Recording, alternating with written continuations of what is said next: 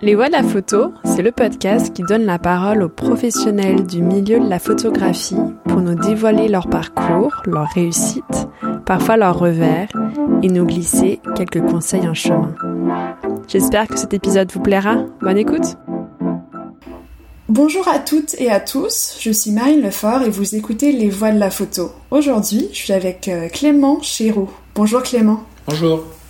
Euh, tu es historien de la photographie, conservateur et, commissaire euh, d'exposition. On va revenir sur ton parcours, mais en quelques, en chiffres et en quelques dates.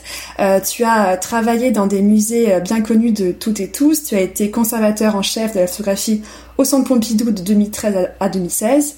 Tu as occupé ce même poste de 2017 à 2020 au Musée d'art moderne de San Francisco et au, euh, au euh, MoMA euh, New York de 2020 à 2022. Et depuis décembre 2022, tu diriges la fondation Henri Cartier-Bresson qui se trouve à Paris. Pour commencer cet entretien, pourrais-tu te présenter avec tes mots et puis revenir sur ta formation et ton parcours professionnel jusqu'à ton arrivée à la, à la fondation Henri Cartier-Bresson? D'accord, ben, ben, bonjour euh, d'abord. Donc mon nom est Clément Chéroux. Euh, moi, je préfère généralement quand je me présente dire que je suis un historien de la photographie parce que je crois que c'est ce qui euh, me définit le plus. J'ai une approche qui est une approche d'historien, ce qui ne veut pas dire uniquement que je travaille avec des photographies du passé, mais que ma, ma philosophie, mon approche, mon éthique ou mon ethos euh, c'est celle d'un historien, y compris quand je travaille avec des photographes euh, contemporains. Euh, et d'une certaine manière, dans mes différentes fonctions, j'ai le sentiment que j'ai toujours continué à faire de l'histoire de la photographie avec des outils différents, qui étaient l'outil du musée, l'outil de l'exposition, l'outil de la publication, l'outil de la conférence, l'outil du cours. J'ai enseigné pendant de nombreuses années l'histoire de la photographie, et, et, et toujours il s'agissait de de faire de l'histoire de la photographie, c'est-à-dire de mieux comprendre euh, des, des, moments euh, ou des pratiques euh, de la photographie. En fait, moi, j'ai découvert la photographie à l'âge de, de, 17 ans euh, dans un train qui allait vers le sud de la France. C'est une, une, une, histoire que j'aime bien raconter parce que c'est vraiment une sorte de, de, de scène originale de, de, de, ma rencontre avec la photographie. Euh, je descendais euh, dans le dans le sud de la France et tout d'un coup j'ai entendu euh, au, au, parleur du, du train euh, venez visiter l'exposition dans le, le, wagon numéro 14. Et donc je m'y suis rendu. C'était un dispositif assez étonnant. Ils avaient vidé les sièges au, milieu du wagon. Ils avaient installé des cimaises euh, sur lesquelles étaient exposées des, des, photographies. Il y avait trois artistes qui étaient exposés. Euh, un, euh, photographe euh, artiste qui s'appelle Pierre Molinier, qui est connu pour avoir fait euh, des autoportraits habillés en, en femme. Un artiste particulièrement intéressant et particulièrement subversif qui a été très proche du, du groupe surréaliste. Euh, il y avait un autre artiste qui était exposé, qui est Michel Journiac, euh, qui est un performeur euh, français qui a été très actif euh, dans les années 70 et qui est notamment connu pour avoir fait une, une performance où il euh, mangeait du boudin euh, fabriqué avec son propre sang. Euh, et les troisièmes, le troisième artiste, en fait, c'était un couple d'artistes, Mino et Gormezzano, qui eux étaient connus pour faire des, des, portraits ou des autoportraits dans des bains de boue. alors, effectivement, quand je raconte ça, ça paraît extrêmement étonnant. Euh, on se dit mais comment euh, comment une telle exposition aussi subversive pouvait avoir lieu dans un dans un train qui descendait vers la Côte d'Azur en plein été avec euh, des wagons essentiellement remplis de d'enfants et, et, de et de familles. Mais pourtant c'était bien le cas. C'était assez étonnant. Moi pour moi ça a été un, un choc une sorte de choc culturel. Pour moi la photographie c'était essentiellement la photographie de famille euh, ou la photographie dans les journaux, mais, mais pour moi, c'était pas un moyen d'expression. Et je crois que ce jour-là, au-delà du choc, j'ai compris que la photographie pouvait être un art. Et donc à partir de là, euh, je me suis intéressé à la photographie. J'ai commencé à acheter des livres, à, à, regarder des photographies, à aller voir des expositions, à m'inscrire au photoclub de mon lycée. Euh, et, et, voilà, et ça a été le début de, de, de, quelque chose qui est devenu une, une passion, une, une vie. puisque depuis ce jour, je crois pas qu'il y a eu un seul jour où je n'ai pas euh, regarder des photographies, euh, lu sur la photographie, écrit sur la photographie ou parler de la, la photographie. Et dans ta famille ou, ou, dans, ou, dans, ton entourage, pardon, il y avait il y avait des personnes euh, qui étaient proches de euh, l'image ou alors pas vraiment Non, il n'y avait pas de photographe dans ma famille, il y avait peu d'amateurs. ma mère avait un un Rolleiflex et elle a fait quelques images euh, lorsqu'on était enfant, mais il n'y a pas de, il a pas de tradition euh, photographique. J'ai, un, un, un, oncle qui, qui était photographe de, qui avait un, un studio de photographie, mais euh, euh, c'était, c'était, c'était peu présent dans, dans, ma famille. Il y avait pas de, il y avait une culture artistique, mais pas de culture de culture de l'image photographique. Et à partir de là, euh, en fait, moi, je me suis euh, euh, d'abord inscrit à l'université, à l'université de Paris 8, qui à l'époque était la seule université dans laquelle il y avait un enseignement de la photographie, qui était à la fois pratique et surtout théorique, hein, historique et théorique.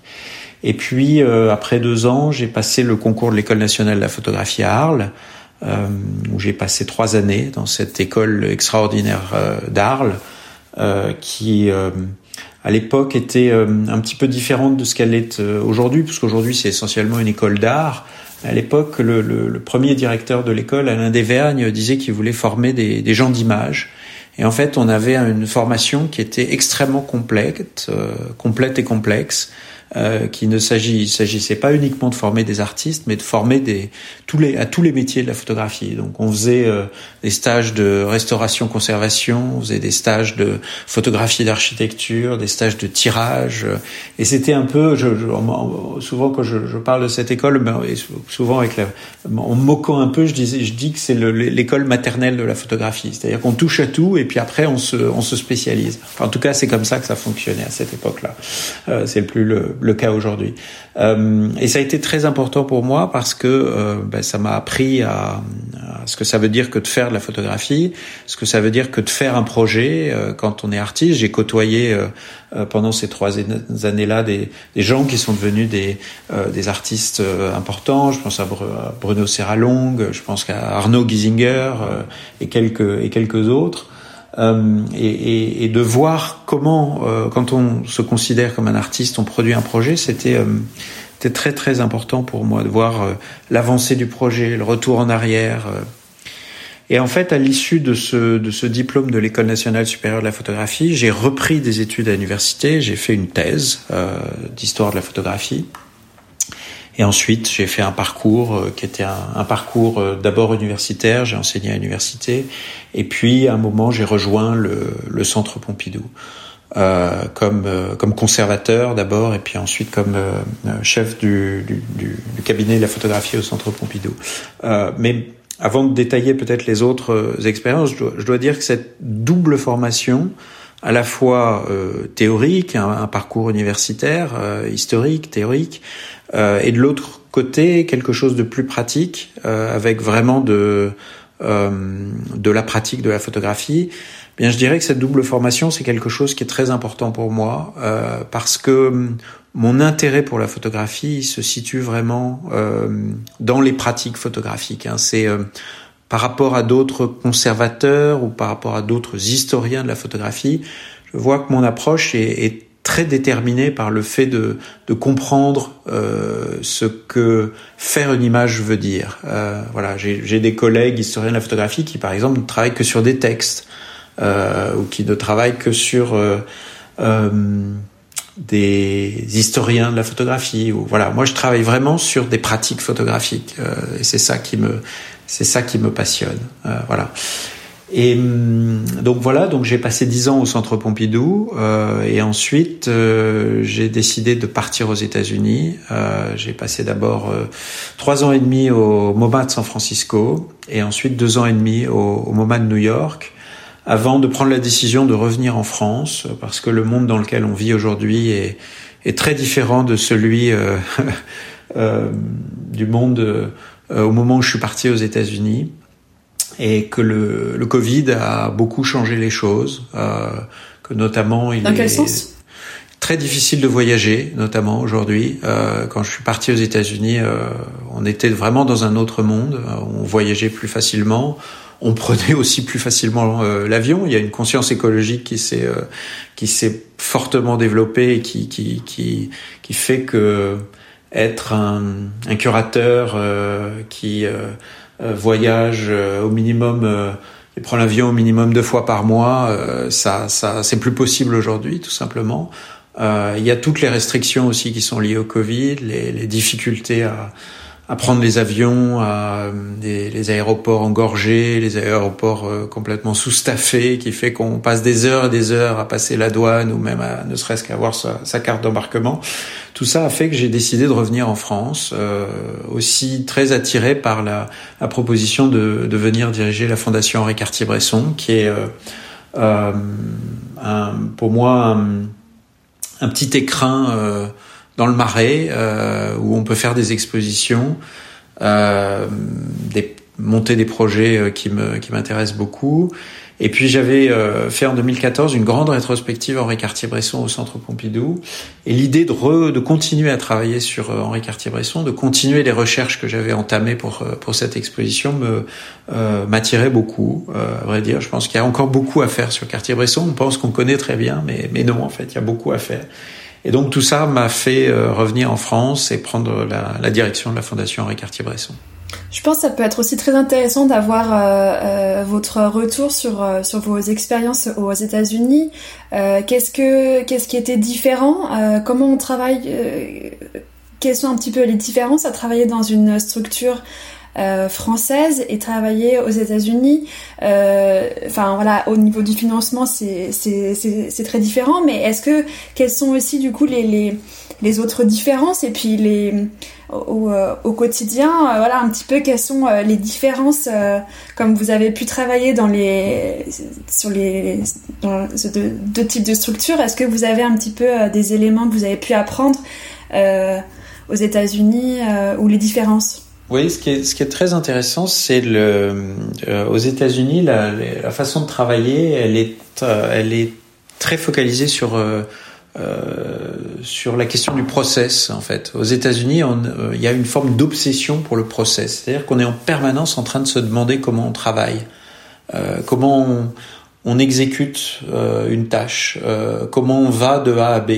donc en fait, on fait beaucoup de réunions pour préparer la réunion, pour préparer la réunion, pour préparer l'événement en fait. Euh, et ça, c'est quelque chose qui est peu présent en France. En France, on fait le projet, et puis de temps en temps, après l'avoir fait, on se retourne en disant tiens, j'ai fait comme ça. Aux États-Unis, on est en permanence en train de euh, de, de prévisualiser, euh, de, de, de, préparer euh, les, les, les, choses qu'on fait. Euh, c'est quelque chose qui est lié à la mentalité américaine, qui est lié aussi au capitalisme. Euh, c'est quelque chose qui est, quand je dis lié à la mentalité américaine, c'est aux États-Unis, la question de la démocratie est extrêmement importante. Hein. Historiquement, le, fondement de, l'idée américaine se fait autour de, la question de la, démocratie. Évidemment, quand on arrive à comprendre un process, comment quelque chose fonctionne, on, on peut le partager et faire en sorte que tout le monde puisse le faire. Donc ça part de ce, cette, euh, cette idée démocratique de pouvoir, à partir du moment où on explique comment ça fonctionne, tout le monde peut, peut, peut le faire. Euh, donc, donc ça, c'est l'aspect positif de cette focalisation sur les process. L'autre, l'autre chose, c'est l'aspect capitaliste, qui est qu'à partir du moment où on comprend comment on fait quelque chose, on peut le faire plus vite, et mieux. Et donc à ce moment-là, on est censé gagner plus d'argent à partir de, de l'amélioration des process. Euh, il y a vraiment, vraiment cette, cette obsession pour les process aux États-Unis.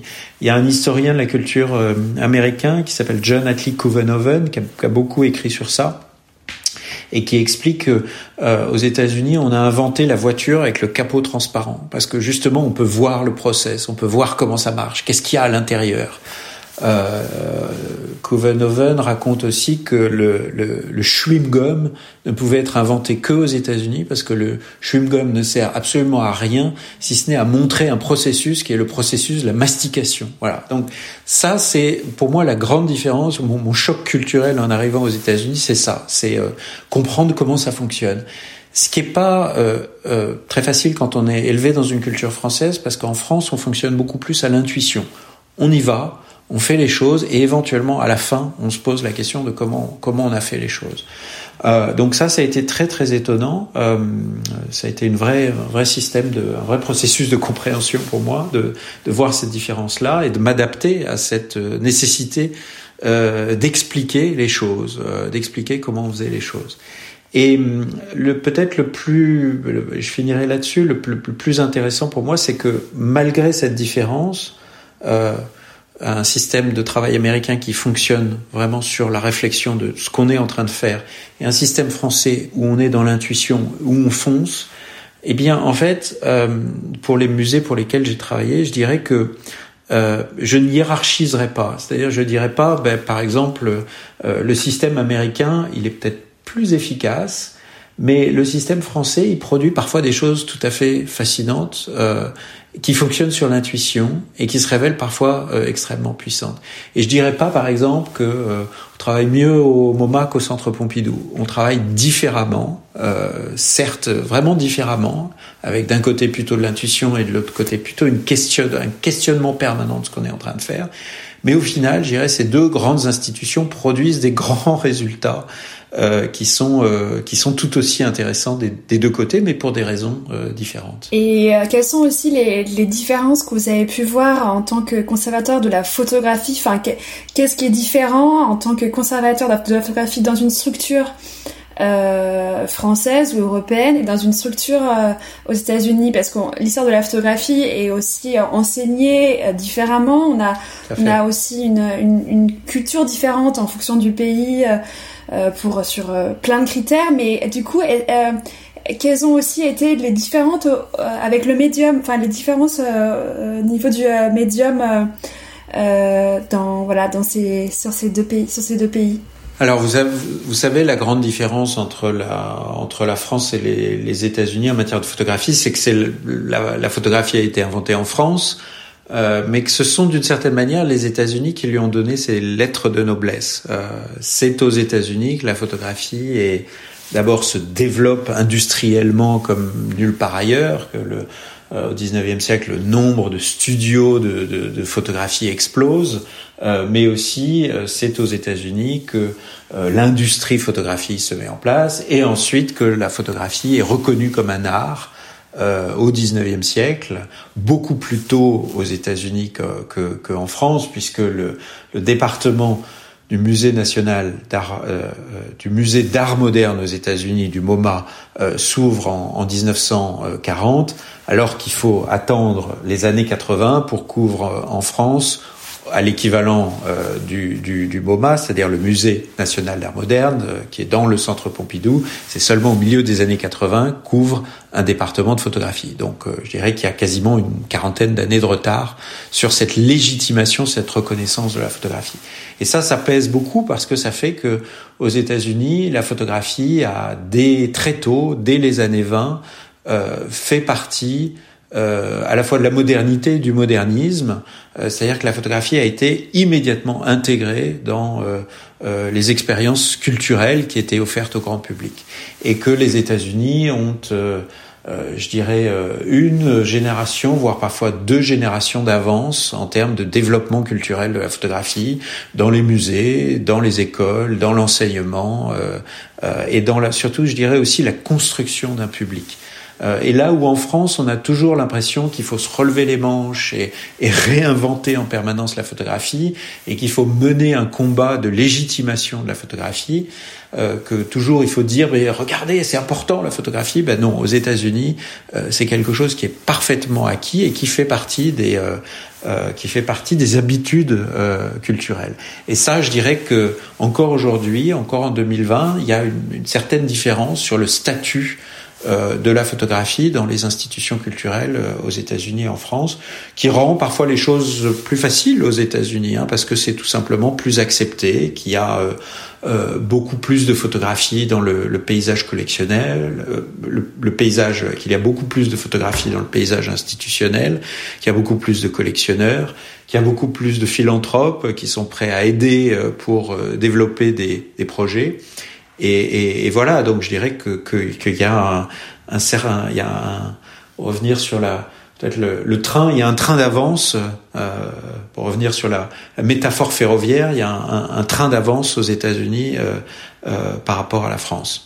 C'est vrai que je pense que c'est pas toujours facile de se rendre compte parce qu'on a, quand on est en France, on a un petit peu un prisme sur l'histoire de, la photographie française et aux États-Unis un prisme sur la photographie américaine. Donc je trouve ça intéressant de, tout à fait. essayer de comparer en tout cas euh, euh, de cultures différentes. Euh, du coup, la fondation euh, Henri, Henri je pense que ça peut être intéressant euh, que vous que, que tu expliques en, en, quelques en quelques mots, enfin en tout cas pour les gens qui ne connaissent pas euh, ce lieu, un petit peu expliquer quelle est cette structure. Du coup, c'est c'est une fondation. Qu'est-ce qui la différencie d'un musée? Et, et, voilà, qu'est-ce qui est particulier euh, dans cette euh, dans cette fondation euh, Henri Je pense que la plupart des personnes qui écoutent ce podcast connaissent bien le photographe, mais peut-être que tout le monde ne visualise pas exactement euh, euh, la fondation, enfin en tout cas comment comment elle est composée, quand, elle a été créée et, son et son rôle aujourd'hui, ses projets aujourd'hui. La fondation Henri Cartier-Bresson a été euh, créée en 2003. Elle a été reconnue d'utilité publique. Elle a été créée euh, sur le à partir du désir d'Henri Cartier-Bresson, mais aussi de, sa femme euh, euh Martine Franck euh, et de leur leur fille Mélanie Cartier-Bresson. le l'enjeu en fait c'était de construire un lieu qui était à la fois un lieu de préservation de l'œuvre d'Henri Cartier-Bresson et ensuite de Martine Franck, puisque la fondation aujourd'hui conserve leur œuvre, euh, c'est-à-dire euh, l'ensemble des négatifs, les tirages, euh, leurs archives papier, l'ensemble de leurs publications, livres, magazines, leurs lettres, les différents objets documentaires ou les différents documents qui permettent de, de comprendre leur, leur œuvre.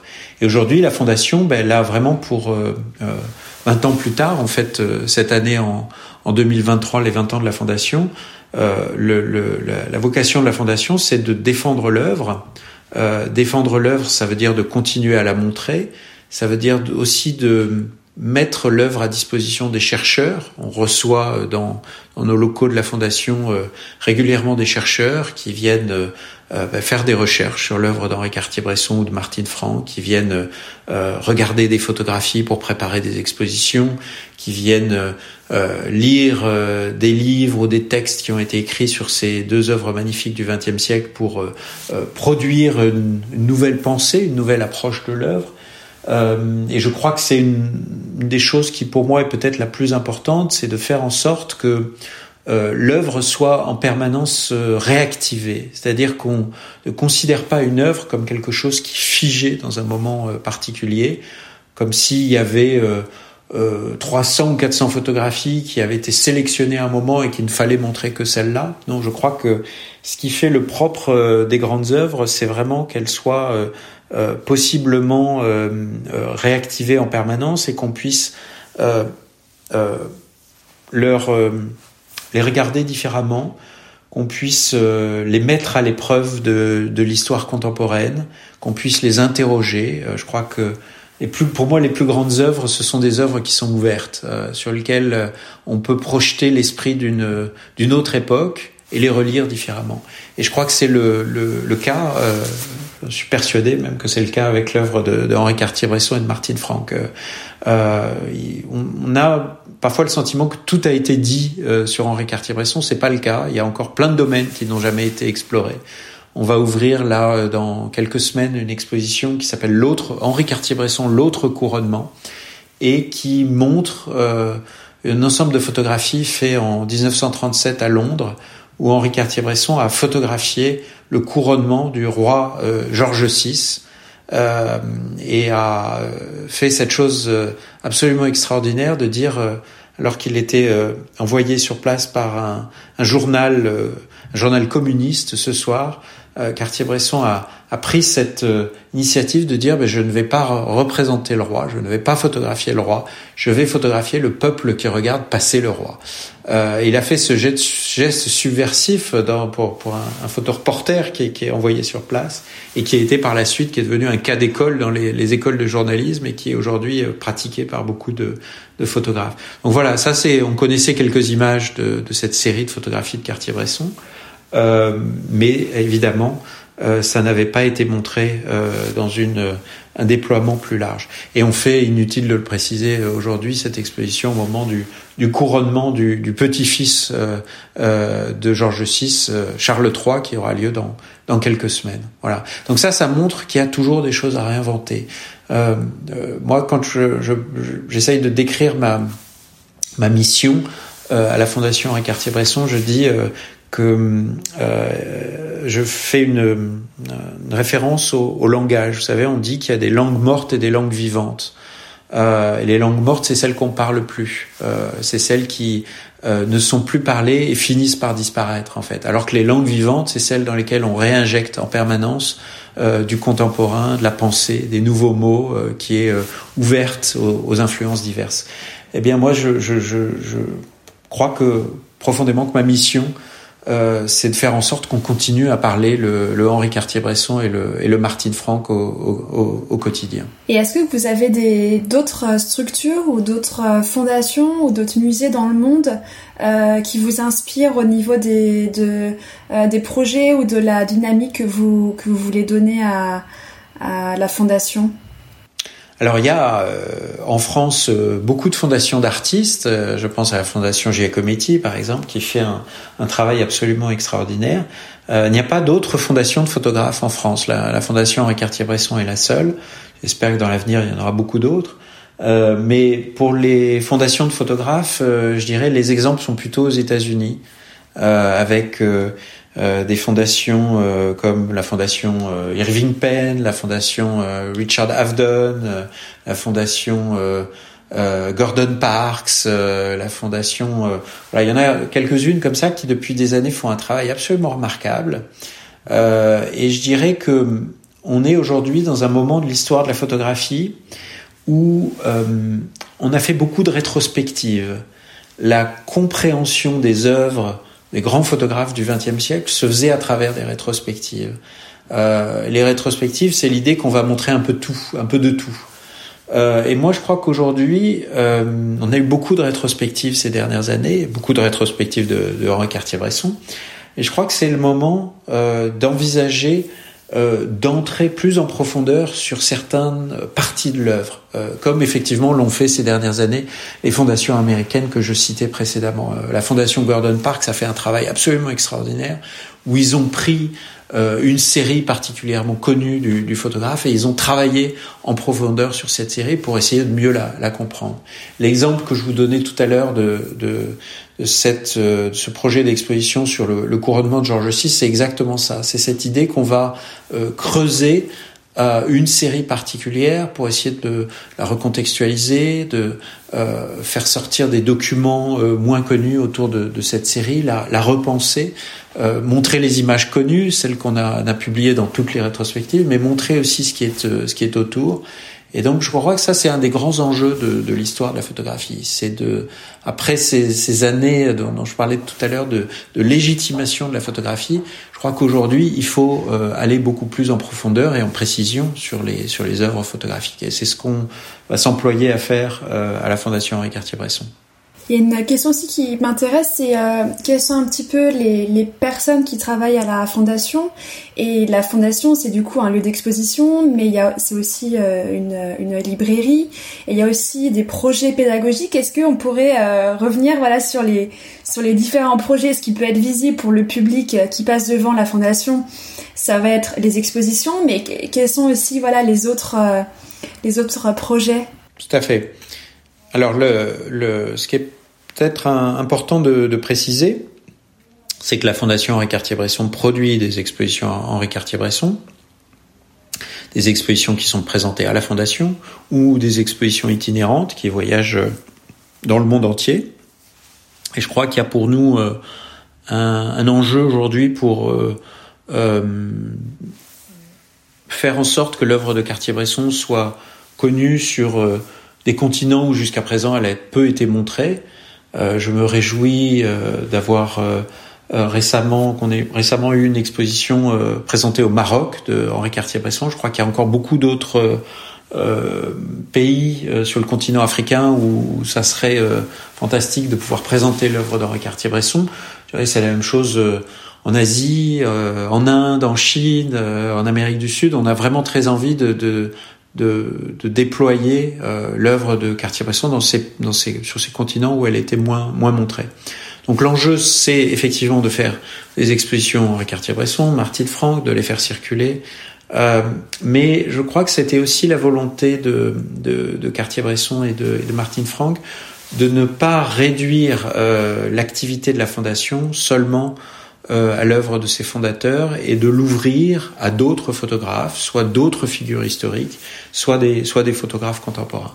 Et donc à la Fondation, on, on montre les œuvres d'Henri Cartier-Bresson, de Martin Franck, mais on, on montre aussi euh, des œuvres euh, d'autres photographes. On a un volet notamment très contemporain à travers le prix HCB euh, qui récompense tous les deux ans un, un photographe, qui offre un, un prix à, aux photographes, plus une exposition euh, et un catalogue. Et donc on montre ça. Le prochain sera une photographe américaine euh, qui s'appelle Caroline Drake, euh, qu'on va montrer à partir de, de, septembre prochain et qui vraiment mettra en avant le, le regard d'une photographe américaine de, de, de, très grand talent. donc je dirais que la, la fondation, elle œuvre dans le domaine des expositions, elle œuvre aussi dans le domaine des publications. le livre aujourd'hui de photographie est quelque chose de très très important et euh, non seulement on, accompagne nos expositions euh, de, euh, de, de catalogues, de publications, mais on met aussi en avant à la Fondation les livres des photographes à travers le, notre librairie. Effectivement, on, on fait en sorte de, de, de, montrer des livres. On vient de lancer là le euh, le livre du mois de la Fondation Henri Cartier-Bresson, qui est un nouveau dispositif qui met vraiment en avant un livre dont on considère qu'il est particulièrement euh, marquant, particulièrement important. Et on va commencer au mois de juin un, nouveau programme de, de conférence qui va s'appeler Feuilletage euh, et qui va consister à inviter un photographe à venir euh, décrire en public et feuilleter son dernier livre et expliquer les, les choix éditoriaux qu'il a fait dans, dans, cette, dans cette publication. Quelque chose qui va être filmé. On, a, on est en train d'inventer un dispositif euh, avec un, une boîte dans laquelle on pourra à la fois feuilleter le livre, mais le, euh, le filmer d'au-dessus, de telle sorte que la, la, retranscription sera projetée derrière le photographe en, en grand format sur un mur pour que le public puisse suivre ce feuilletage. Et ensuite, on, on, on diffusera euh, ces conférences sur, euh, sur le site de, de la Fondation pour euh, euh proposer des, des, ressources sur cette question du livre qui aujourd'hui est devenue un, un, une chose extrêmement importante dans le, dans le domaine de la photographie. Euh, donc la photographie fait des expositions, on a une activité particulièrement importante autour du livre, on a une activité de conférence qui est aussi extrêmement importante. Euh, notre site euh, internet est aussi quelque chose d'important. Hein. On a une, une, activité dans les lieux euh, à la fondation, mais on, on, veut de plus en plus dans les années à venir développer notre source pour offrir des ressources au-delà des, des, murs de la, de la fondation. Et les conférences, pardon, elles sont accessibles à tout le monde ou est-ce qu'il est qu'il faut être est-ce qu'il faut s'inscrire? Alors on a un public, euh, toutes les conférences oui, sont ouvertes au public. On a une, une capacité d'accueil de, de, à peu près 60, 60 visiteurs hein, lorsqu'on fait des conférences. Mais ensuite, avec le, un, décalage de certes quelques jours, euh, les conférences sont accessibles à absolument tout le monde euh, en ligne euh, et de manière, euh, de, de, manière totalement, totalement gratuite. Euh, il y a peut-être un dernier volet qu'il faut qu'il faut évoquer. On a une équipe de trois personnes qui travaillent sur les collections de la, de la fondation, donc qui sont euh, entièrement euh, de, constituées euh, des fonds, des collections et des archives de Henri Cartier-Bresson et, Martine Franck. Euh, c'est, je dirais, l'aspect l'aspect immergé l'iceberg en fait. C'est quelque chose qui ne se ne se voit pas forcément hein. quand le public vient à la fondation. Il voit des photographies parfaitement euh, préservé et encadré, mais il y a derrière tout un travail d'archivage, d'inventaire, éventuellement parfois de restauration, de préparation euh, des œuvres, de recherche sur les œuvres euh, qui se fait par euh, par notre équipe euh, de trois personnes dans les dans les archives de la fondation. Donc voilà, on est on est entre 12 et 14 personnes en fonction des euh, des, de, de, de, comment on compte et, des, et des stagiaires ou des, des, choses comme ça, mais on est entre 12 et 14 personnes euh, pour faire fonctionner euh, cette, euh, ce projet magnifique de, de Fondation Henri Cartier-Bresson. Et le financement, il est, est-ce qu'il est aussi un petit peu comme comme le système des, des, fondations américaines où il peut avoir de la vente de tirage? Ou, de, ou des droits d'auteur le, financement est, complètement privé? C'est un fonctionnement qui est complètement privé. Il n'y a pas d'argent euh, de l'État. Nous n'avons pas de subvention euh, à l'heure actuelle. Et c'est, je dirais, un, financement qui euh, repose sur plusieurs fondements.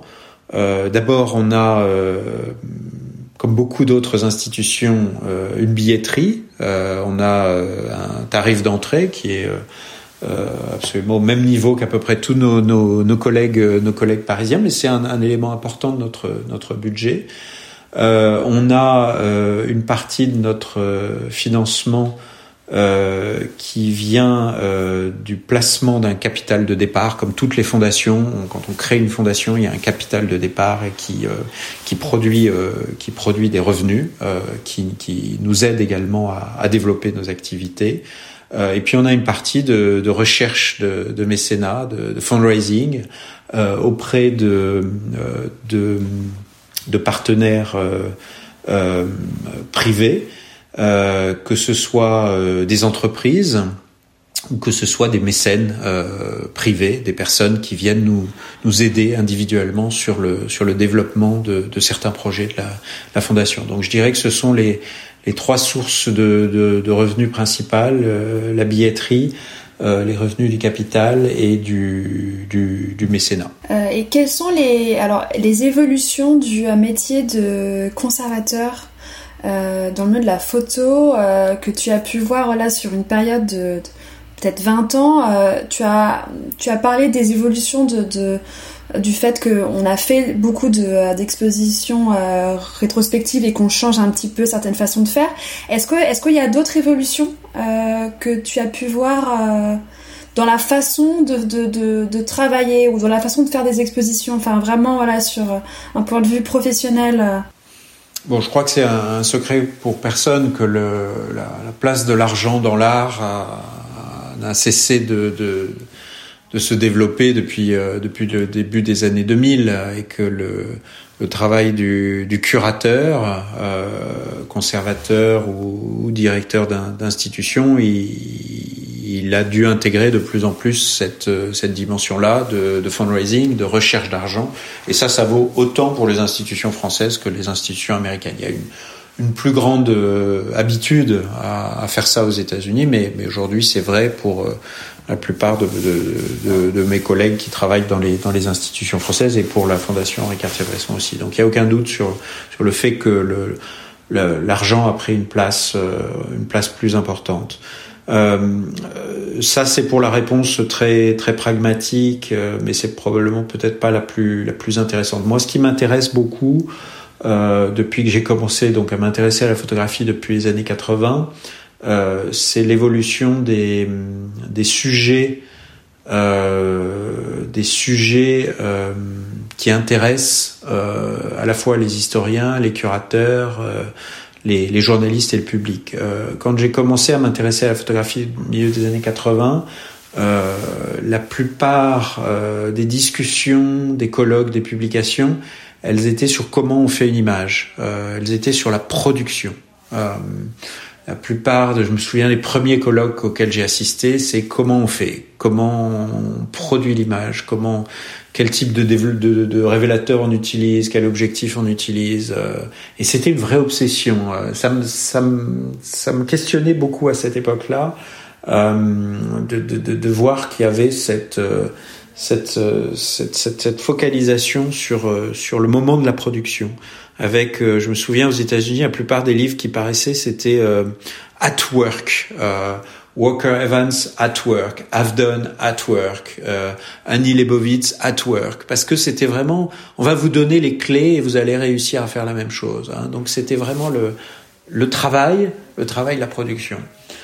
Euh, très doucement, à partir de la fin des années 90 et du début des années 2000, on a vu une évolution, euh, une distanciation de la production. C'était plus tellement le sujet le grand sujet, c'était devenu la diffusion de la photographie. Et ça, je pense que c'est aussi lié aux réseaux sociaux, euh, mais beaucoup plus largement, c'est lié à, à, une évolution où la question de la diffusion est devenue de plus en plus importante. Euh, on a cessé d'avoir ces derniers temps des livres sur les livres ou des colloques sur comment euh, on fait une exposition. Donc voilà, livres, exposition, réseaux sociaux, euh, les agents de photographes, euh, on ne cesse aujourd'hui de, de, de, penser euh, cette question de la diffusion. Euh, on parle très très peu de la production, euh, mais en revanche, la focalisation aujourd'hui, c'est comment on passe du producteur au récepteur ou au visiteur ou, ou au regardeur. voilà, et on est dans un moment de d'obsession de, pour cette question de la, la, diffusion. Donc ça a été euh, probablement augmenté, comme, comme je le disais, par les, par les réseaux sociaux, mais aujourd'hui c'est là, c'est le grand, le grand sujet de la photographie aujourd'hui, c'est euh, c'est comment ça se diffuse. Voilà. Alors euh, probablement, je ne veux pas euh, faire de la, de la voyance, mais probablement que le prochain grand sujet, ça sera le regardeur. Dans, dans, dans, quelques années, on va, on va passer encore au, au, au stade d'après et qu'on va interroger la la, la, façon dont on regarde, dont on regarde les images. Ça a déjà commencé, hein, on se pose ces questions-là, mais, mais peut-être que ça deviendra le grand, le grand sujet de la photographie dans, dans quelques années. Merci beaucoup. Et là, ce que, ce que tu dis, c'est vrai que j'ai interviewé euh, Simon Baker il y, a, il y a quelques mois et il était venu à une conférence que tu avais fait sur, où tu avais parlé de ça et il était aussi très marqué par, euh, euh voilà, enfin, par, euh, par ce changement de point de vue euh, et par ces transitions, euh, voilà. Donc c'est vrai que ça me, ça me rappelle aussi euh, ce que Simon avait retenu aussi mm. de, de la conférence qui, où il était venu euh, il y a quelques mois maintenant. Euh, j'ai une dernière question qui est une question assez générale, euh, parce que du coup, il y a pas mal de, de photographes qui écoutent euh, ce podcast et aussi des, des, des, des historiens de la photographie. Euh, du coup, j'ai une question pour deux personnes, enfin pour deux professionnels différents. La première est est-ce que euh, tu aurais des conseils pour des pour des photographes qui voudraient travailler dans ce milieu euh, en 2023 la question peut être prise par tous les, voilà, je la dis toujours, c'est par tous les angles qu'on veut. Ça peut être sur un point de vue technique, un point de vue euh, façon de faire, ou alors vraiment juste, ou plutôt un truc à ne pas faire. Et euh, l'autre, euh, est-ce que tu as aussi des conseils pour des pour des euh, pour des historiens de la photographie euh, Voilà, euh, des des pareil des choses peut-être à faire, ne pas faire. Parce que je, je, pense que tu es en contact avec, avec pas mal de personnes, donc l'idée c'est de peut-être donner quelques éléments pour des photographes et pour des historiens de la photographie qui souhaiteraient travailler en 2023 dans cette industrie. Alors c'est un petit peu difficile de répondre à cette question parce que moi je ne me suis jamais placé comme un pédagogue ou un éducateur. Euh, moi ce qui m'intéresse en fait c'est de transmettre. Euh, c'est pas dire il faut faire ci ou il faut faire ça. Euh, euh moi ce qui m'intéresse c'est de transmettre, transmettre des images, transmettre des questions, transmettre des expériences. Euh, et donc moi j'ai pas vraiment de recette parce que je m'adapte à chacun des sujets qui me qui m'intéressent. Et en plus euh, J'aime vraiment pas donner des conseils parce que, euh, euh, en plus, je dirais que je considère que euh, j'ai écrit il y a quelques années un livre sur le, le ratage en photographie et que je considère qu'il faut faire des erreurs et que c'est extrêmement important de, dans un processus de d'apprentissage de, d'en passer par l'erreur. Donc je voudrais surtout pas me retrouver dans une position contradictoire où je dirais il faut faire ci ou il faut pas faire ça. Euh, néanmoins, pour essayer de répondre un petit peu à la question, euh, je voudrais dire que euh, la photographie est un objet complexe qui paraît très évident comme ça. On regarde une image, on a l'impression d'avoir tout compris et que c'est instantané, et qu'il n'y a pas besoin de temps long, il n'y a pas besoin de mots autour de l'image. Et, je voudrais mettre en peut-être en garde contre cette apparu, je voudrais mettre en garde contre cette apparente simplicité de la photographie. C'est un objet extrêmement complexe, la photographie. C'est la raison pour laquelle moi je, suis intéressé par la photographie parce que c'est un objet complexe. C'est un objet qui peut euh, dire deux choses contradictoires en même temps. Euh, on pourrait pour employer un mot euh, un peu compliqué lui-même, euh, dire que c'est un objet dialectique. Euh, mais très souvent, il m'arrive d'être devant une image et de dire ah tiens c'est intéressant, c'est joyeux et triste en même temps, ou c'est froid et chaud en même temps. et la photographie a cette très grande capacité de d'arriver assez souvent, même dans les images les plus banales, parfois dans certaines photos de famille, de nous de nous montrer ces choses-là. Euh, et c'est pour ça que je, je, je, j'insiste sur cet aspect complexe de la photographie. Et donc ça, ça veut dire bah, qu'il faut prendre du temps avec la photographie, que c'est fantastique de, euh, de, de, jouer du pouce sur, euh, sur son compte Instagram, c'est, euh, c'est un vrai bonheur, mais il y a d'autres images euh, qui nécessitent plus de temps. Euh, qui nécessitent des recherches, qui nécessitent de, de la pensée, de la conceptualisation, et que voilà, c'est une chose, euh, c'est une chose importante pour euh, les photographes, mais c'est aussi une chose importante pour les pour les historiens. La photographie est un est un objet complexe. Très bien, euh, merci beaucoup Clément. Je pense qu'on a pu faire un, un, tour assez clair sur, sur, le, sur ta carrière, mais aussi sur la fondation Henri, Cartier-Bresson. Donc là, cette année, c'est les, les 20 ans. Donc j'ai hâte de voir un petit peu la programmation. On m'a dit qu'il y aura peut-être une programmation spéciale aussi à, partir de septembre. Tout à fait. Donc merci beaucoup Clément. Et merci. à très bientôt. À bientôt. Au revoir. Au revoir. Merci d'avoir écouté Les Voix de la photo. Pour faire connaître le podcast à plus de monde, je vous invite à laisser un commentaire et 5 étoiles sur Apple Podcast. Si vous voulez me faire part de vos remarques, m'indiquer des personnes que vous souhaitez entendre ou en savoir plus, vous pouvez me suivre sur les réseaux sociaux, sur Instagram, LinkedIn et Facebook. À très bientôt